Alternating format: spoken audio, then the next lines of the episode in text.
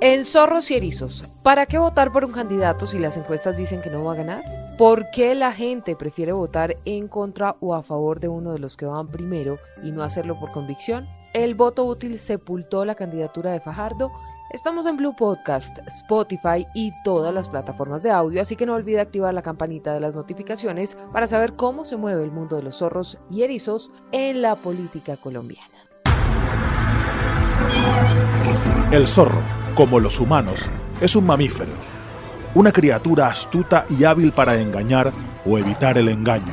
Como un político, el erizo, de cuerpo rechoncho, está cubierto de espinas y tiene una cabeza muy pequeña. Ante el peligro, adopta forma de bola.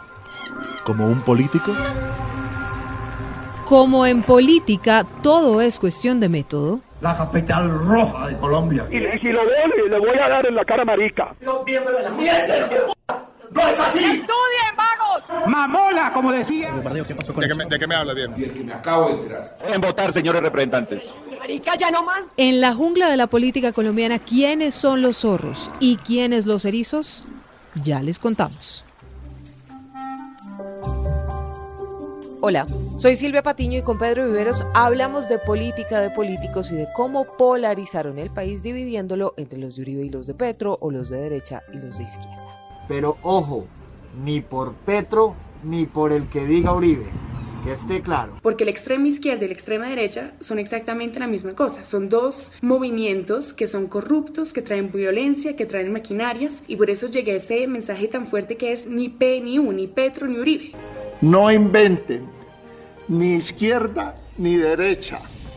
Manos libres. Ni izquierda ni derecha. El centro democrático aboga por la seguridad, que es un valor democrático. Conjunto de valores democráticos contrarios al castrochavismo para donde nos lleva el actual gobierno de Colombia. Y entonces surgió la idea de centro, la de unir a los colombianos que no querían saber ni de Uribe ni de Petro. Cuando a la gente le preguntan si es de centro, la gente responde con la razón. Y la razón que nos dice que deberíamos todos estar en el centro porque queremos unir al país, porque queremos superar este pleito político y esta pelea de agresiones permanentes, de insultos, de parálisis, porque es que esto nos paraliza. A ver, la lógica de, de, esta reflexión es cómo logramos pasar a segunda vuelta con una opción de centro que nos saque de esta dicotomía entre tener que votar o por miedo a Petro o por odio por lo que representa Fico. Empieza por un lenguaje violento, mentiras, fake news, una forma de destruir en nuestra sociedad, que nos hace mover entre extremos, entre el miedo y la rabia. Una política hecha de esa manera jamás podrá unir un país, jamás podrá seguir significar mejoría para nosotros en Colombia. Y hoy le demostramos al país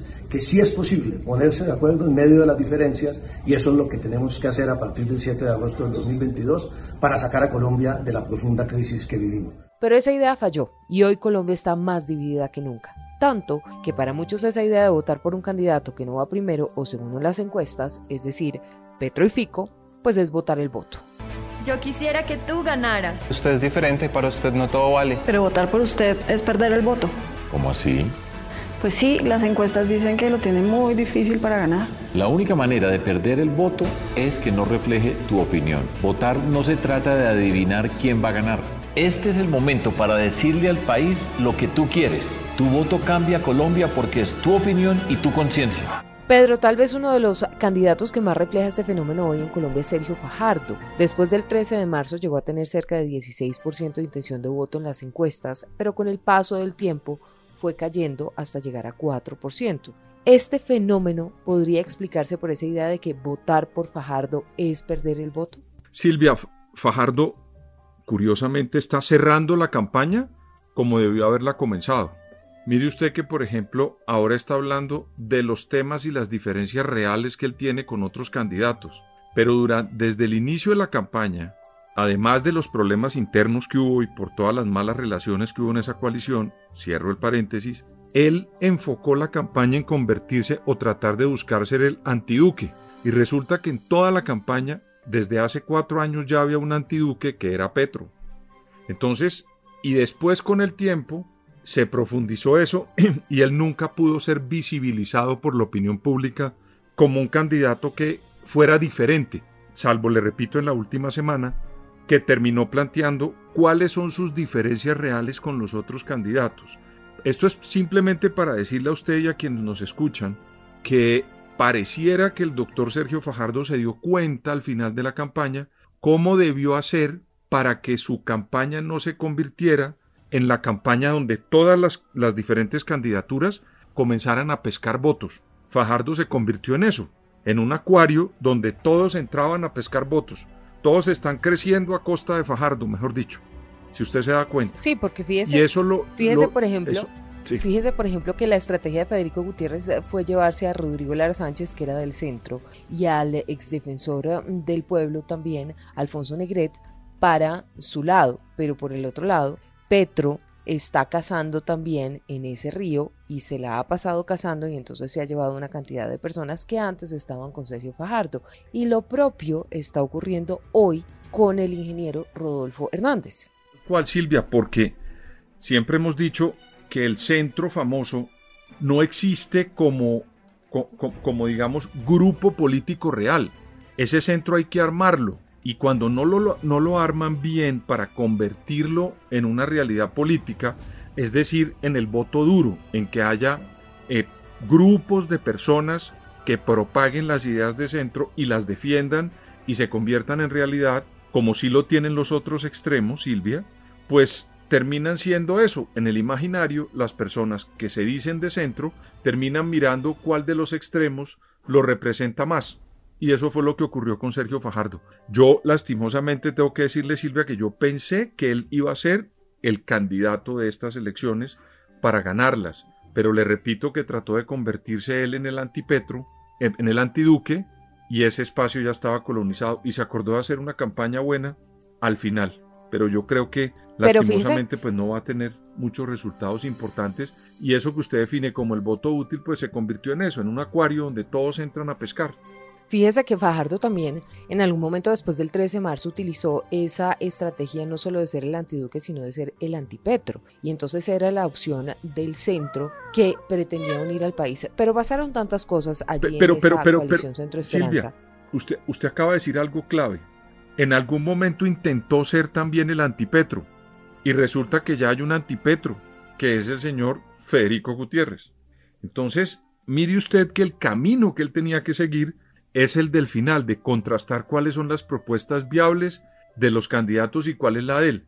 Le voy a poner un ejemplo, esa tabla que él, que él exhibió en uno de los debates recientes, donde dice que la plata en Colombia no existe, realmente ni la puede conseguir un gobierno en cuatro años para realizar las propuestas que propone Gustavo Petro. Eso, por ejemplo, habría llamado a la gente a la reflexión para que alguien con la cordura y la tranquilidad de Sergio Fajardo pudiera hacer esas reformas, porque lo que está planteando Petro con números, él es matemático, Sergio Fajardo, demuestra que eso no se puede hacer y no es viable. Ese tipo de cosas en una campaña son diferentes a tratar de convertirse en el antipetro en un momento o en el antiduque en otro. Si le parece, Pedro, pasemos al caso de Federico Gutiérrez. Entonces el tema del voto útil, piense es en lo que sea útil para Colombia. Pensemos es en lo que sea bueno para el país. Y yo sí tengo una cosa clara, cuando yo gane la presidencia, que la vamos a ganar, vamos a invitar a todos los candidatos a sentarnos y las buenas propuestas de todos las vamos a tener en cuenta.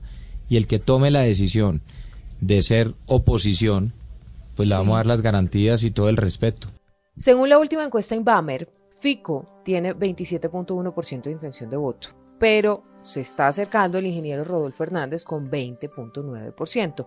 ¿Usted cree que eventualmente la gente prefiera votar por el exalcalde de Bucaramanga para que Fico, que muchos dicen es el de Uribe, aunque él lo niega hasta la muerte, no llegue a segunda vuelta? Eh, Silvia, mi única duda es el tiempo. Y, y ahí comienza usted a ver reflejado cuando usted tiene un voto duro, que yo creo que lo tiene Federico Gutiérrez, porque comenzó campaña antes, porque hizo parte de la coalición, porque hay unas estructuras políticas apoyándolo. Toda esa sumatoria hace que él tenga un voto duro que se ve en las encuestas de manera permanente. Eso por un lado. Y por el otro lado es la expectativa potencial de algo que tiene un truco, en mi opinión, más eh, relacionado con las encuestas en algún sentido. Y es que están tratando de sugerir, eh, según algunas encuestas, que en la segunda vuelta el ingeniero Rodolfo Hernández le puede ganar a Petro. esa expectativa que generan Silvia hace que muchas personas que tienen voto de opinión y que no pertenecen al voto duro ni de Gustavo Petro ni de Fico, según mi tesis, pues terminen encauzándose hacia el ingeniero Hernández. Ese es un voto de opinión, Silvia, que siempre existe y que es decisivo sobre todo en la segunda vuelta.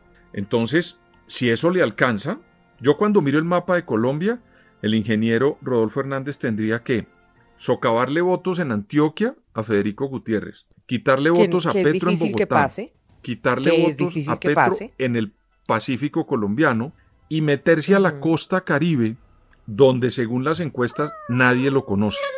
Entonces él le quedan los votos de Santander, que son de él, y es un voto muy fuerte y muy duro, y pues digamos tratar de pescar en ciertos sitios una votación.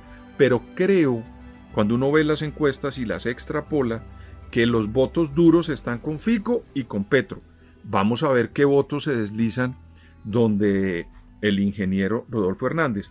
Yo aquí, por ejemplo, Silvia, quisiera ver si esa tesis del voto útil en la segunda, pues le sirve al ingeniero Rodolfo Hernández para sacar votos duros de Petro y de Fajardo y convertirlo a él en el hombre de la segunda vuelta. Estos fenómenos ya se han presentado en Colombia, Silvia. Ocurrió con Noemí Sanín en el 98, cuando le, casi supera a Andrés Pastrana, y seguramente si hubiera pasado a la segunda vuelta le gana a Serpa de lejos. Eh, y ocurrió hace cuatro años con Sergio Fajardo.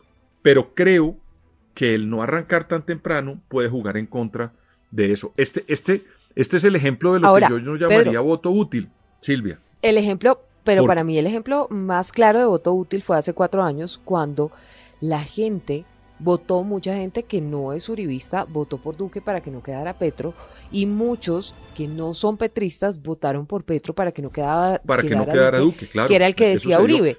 Al final, pues hubo más gente que votó por Duque y por eso llevamos cuatro años eh, con eh, el que dijo Uribe como presidente de Colombia, pero ¿será que ese mismo fenómeno es el que vamos a enfrentar en la segunda vuelta el 19 de junio si hay segunda vuelta?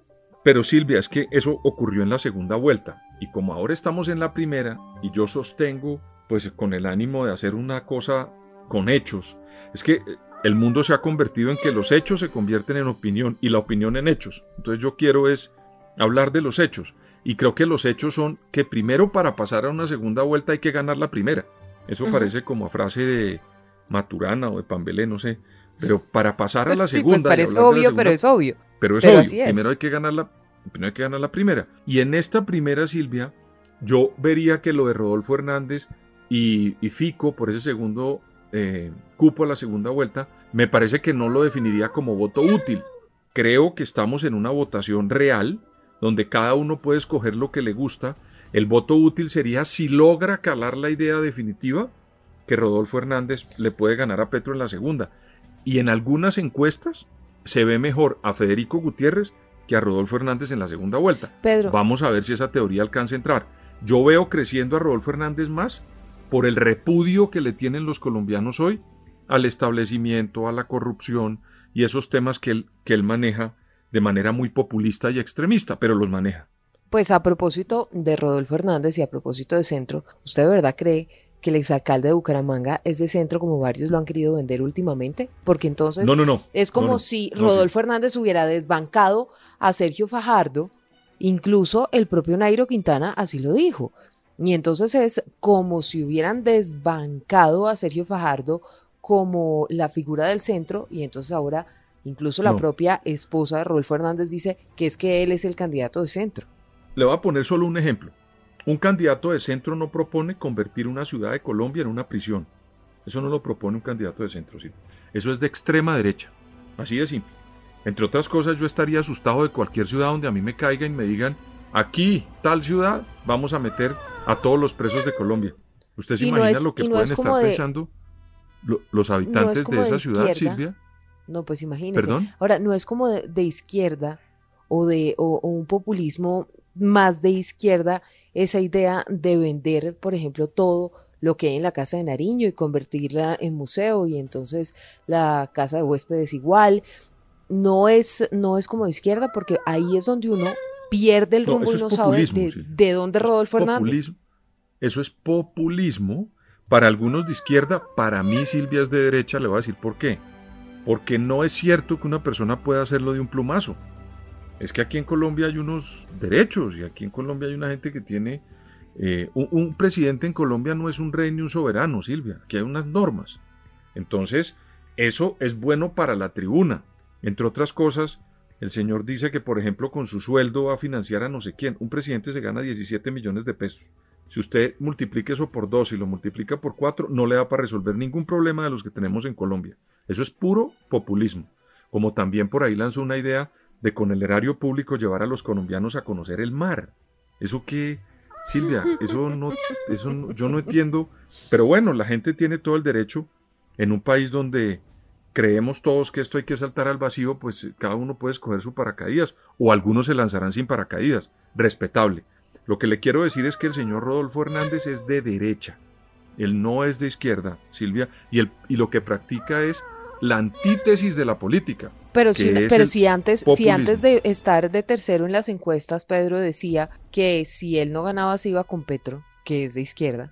Pero Silvia, eso es lo que hace que el populismo no sea serio. Mire, aquí en Colombia la gente cree que la política es mala porque hay unos políticos que la hacen mal, que la practican mal.